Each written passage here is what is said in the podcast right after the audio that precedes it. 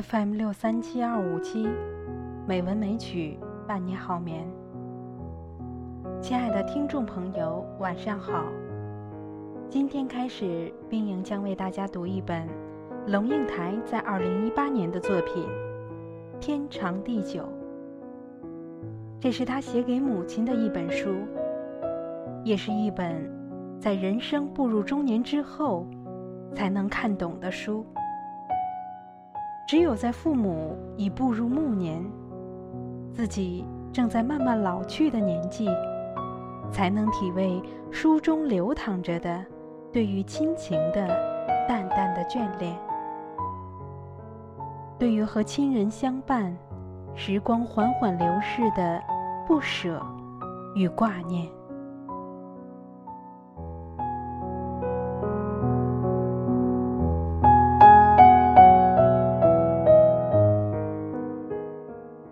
丝织绵绵。二零一四年十二月一日，当内阁总辞行礼如仪时，我宣布不再回到内阁，清空了部长办公室，回到文人安静的书桌。但是我无法写作，只要提笔，一个冰凉的问题就会浮现。文字还有用吗？当你觉得文字无法撼动现实一分一寸时，你会颓然置笔，对自己说：“嗨，看山看水，看云去吧。”是在这种晚明的时代情绪里，我开始了美军专栏。一个人的功课，通常指的是你用什么方式，让你自己人格的整个生态系统更干净健全。你如何在独处时无愧天地？如何在与人相对时情理通透？如何在看待生命时，既能知觉心包太虚，两周杀戒？又能透视微尘中的一叶一菩提。我的个人功课却是，在溃散的时代里，如何重新找回单纯的初心。譬如说，钱穆说的温情与敬意，是否只是对待历史呢？我们如何对待曾经被历史碾碎了身心的亲爱的上一代？我们如何对待无话可说、用背对着你，但是内心其实很迷茫的下一代？在时光的漂洗中，我们怎么思索生命的来和去？美军来自浙江，他二十岁时爱上的男子。来自湖南，他们走过的路是万里江山，满目烟尘。怀着温情与敬意，我谦卑感恩他们的江山，他们的烟尘，给了我天大地大、气象万千的一座教室，上生命的课。当现实的正在眼前上演的历史。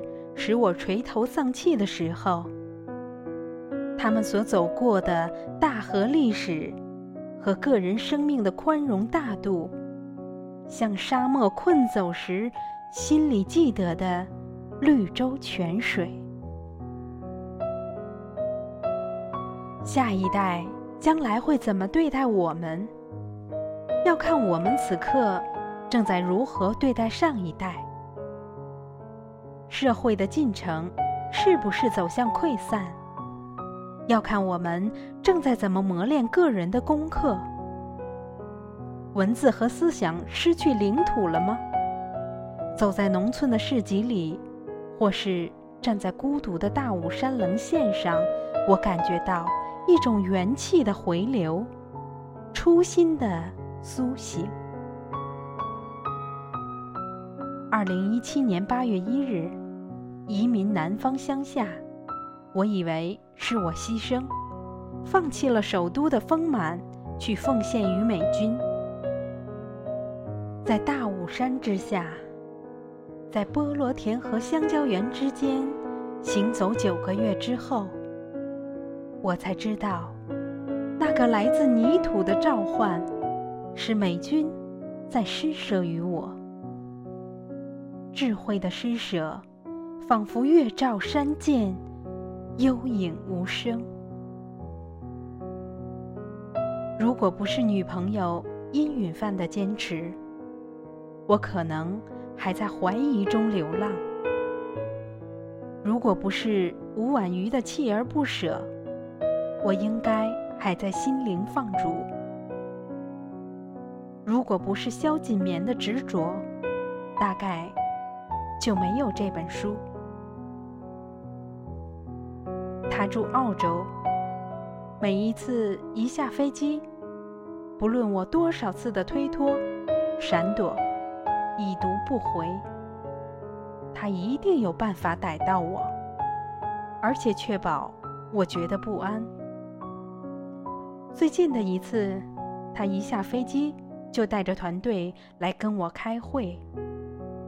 路过他母亲的窗下，过门不入，心想事情办完了再去看他。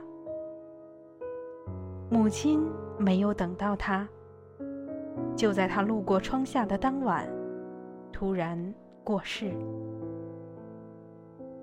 锦绵全心投入这本书的编辑制作，他想让这本书的重直抵读者的心。人生有些事不能蹉跎，偏偏就是他，偏偏就是这时。偏偏就是这本书的忙碌，他蹉跎一步，只是几分钟，只是一个转念，只是一两个红绿灯的距离，他没能握住母亲消瘦的手，松开的那一刻。如果文字如仓颉所造，能使夜雨如泣。我想，书成时，锦棉的母亲会在白云上看到青烟一缕，其念如锦，心意绵长。有一个印尼来的朋友，读不懂这书，但是我想在这里郑重感激他对美军的照顾。每念及他离乡背井，孤独工作。为的是成全女儿的学业，不禁黯然。让女儿得到前途的代价是，他自千里之外来照顾我的母亲，却让他的女儿终年看不到自己的妈妈。